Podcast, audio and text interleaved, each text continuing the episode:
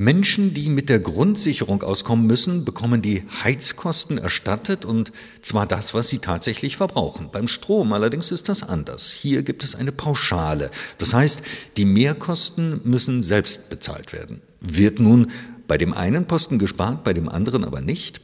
Das Deutsche Institut für Wirtschaftsforschung, das DIW Berlin, hat in einer am 19. April 2023 veröffentlichten Studie untersucht, wie die Haushalte in der Grundsicherung tatsächlich auf diese unterschiedlichen Anreize reagieren. Darüber spreche ich jetzt mit Lars Felder. Er ist studentischer Mitarbeiter in der Abteilung Staat am DIW Berlin und Mitautor der Studie. Schönen guten Tag, Herr Felder. Guten Tag. Herr Felder, für Menschen, die in Grundsicherung leben, werden die tatsächlich anfallenden Heizkosten übernommen, während die gleichen Personen für die Stromausgaben eine Pauschale bekommen. Es gibt also einen Anreiz, Strom zu sparen, aber keinen Anreiz, Heizenergie zu sparen, oder sehe ich das falsch? Menschen in Grundsicherung bezeichnet hier Personen, die Arbeitslosengeld 2 oder Grundsicherung im Alter erhalten. Und es gibt dort einen gewissen Anreiz, Heizenergie zu sparen, weil nur angemessene Kosten für die Heizenergie übernommen werden. Oder wenn ein Haushalt sehr viel Ausgaben hat, dann besteht dort irgendwann keine Übernahme mehr.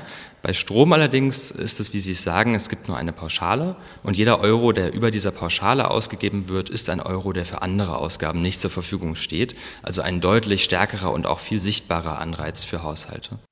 Wie sieht es denn aus? Wie reagieren die Haushalte, die in der Grundsicherung leben, auf diese unterschiedlichen Anreize? Verbrauchen diese Haushalte mehr Heizenergie und weniger Strom als vergleichbare Haushalte ohne Grundsicherung oder die eben halt nicht in der Grundsicherung leben müssen? Für diese Analyse haben wir diese Haushalte verglichen mit anderen Haushalten, die nicht in der Grundsicherung sind, aber ähnliche Haushaltsmerkmale aufweisen, also ähnliches Einkommen, ähnliche Wohnungsgröße. Und wir finden, dass Haushalte in Grundsicherung rund 5 Euro mehr für Heizenergie ausgeben und rund 9 Euro mehr für Strom. Also wir sehen hier bei beiden Ausgabenarten erhöhte Ausgaben, aber bei Strom ist diese, diese Erhöhung nochmal deutlich stärker. Also quasi genau das Gegenteil was wir eigentlich aufgrund der Anreizstruktur erwarten würden. Wie ist denn das zu erklären? Äh, warum liegen die Ausgaben für Strom höher als erwartet? Wir glauben, dass es unter anderem an einer schlechteren, ähm, am schlechteren Standard der Geräte liegen könnte, die diese Haushalte haben, dass die Geräte ineffizienter und älter sind. Es kann aber auch aufgrund von unterschiedlichen Nutzungsverhalten zurückzuführen sein, dass die Kosten beispielsweise nicht so klar vorliegen. Was meinen Sie damit, dass die Kosten nicht so klar vorliegen? Dass den Haushalten ihre Kosten für den Stromverbrauch nicht so klar sind in dem Moment, dass hier also Informationen fehlen. Hm, Dankeschön. Äh, inwieweit hängen denn die Ausgaben für Heizung und Strom vom jeweiligen Haushaltstyp ab? Dafür haben wir die Haushalte nochmal nach bestimmten Charakteristika aufgeteilt und hier untersucht, ob beispielsweise die Ergebnisse bei Haushalten, in denen Personen mit Rentenbezügen oder ähnlichem leben oder besonders alte Personen leben, ob hier Unterschiede ersichtlich sind. Und wir sehen da unter anderem, dass Haushalte, in denen RentnerInnen leben, nochmal deutlich höhere Heizenergieausgaben haben als vergleichbare Haushalte. Ähm, dass also hier die Mehrausgaben der Haushalte in Grundsicherung nochmal erhöhter sind für die Heizenergie im Vergleich zu vergleichbaren Haushalten. Warum ist das so oder warum könnte das so sein? Das könnte daran liegen, dass Personen, die sich in Rente befinden, eben deutlich mehr Zeit zu Hause verbringen und auch einen höheren Bedarf an thermischer Energie, also eine wärmere Wohnung benötigen und so schlechtere ähm, Effizienzen der Isolierung oder ähnliches nochmal stärker ins Gewicht fallen. Herr Felder, was bedeuten denn Ihre Ergebnisse für die Klimapolitik, die ja Sparanreize setzen möchte?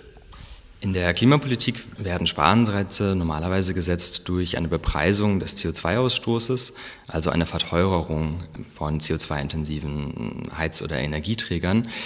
Das heißt, hier werden Anreize gesetzt, indem diese Energieträger verteuert werden. Unsere Ergebnisse zeigen, dass Haushalte, die in Grundsicherung leben, teilweise auf diese Anreize nicht reagieren können oder es zumindest nicht tun. Das heißt, hier besteht die Gefahr, dass Klimapolitik bei Grundsicherungsempfängerhaushalten nicht so funktioniert, wie wir es aus anderen Haushalten kennen oder uns erhoffen. Nun ist es ja so, dass Personen, die sowieso sehr wenig Geld haben, auch kaum noch Möglichkeiten haben zu sparen, weil sie eh schon an der untersten Grenze agieren müssen.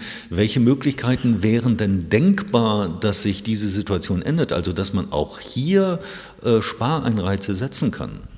Denkbar oder besonders notwendig wären Förderung der Anschaffung von neuen Geräten, also effizienteren Geräten, die Haushalte normalerweise aus ihren Grundsicherungsregelsätzen begleichen müssen. Beispielsweise ein neuer Kühlschrank muss aus dem Regelsatz angeschafft werden. Haushalten in Grundsicherung ist dies oft nicht möglich. Also hier eine finanzielle Förderung von Investitionen in effizientere, neuere, modernere Geräte ist die eine Möglichkeit. Und die flankierende Möglichkeit sollte eine Aufklärungs- oder Informationskampagne sein, um über die tatsächlichen Verbräuche und Kosten der Stromkosten und Heizenergiekosten zu informieren. Herr Felder, ich danke Ihnen für das Gespräch. Vielen Dank.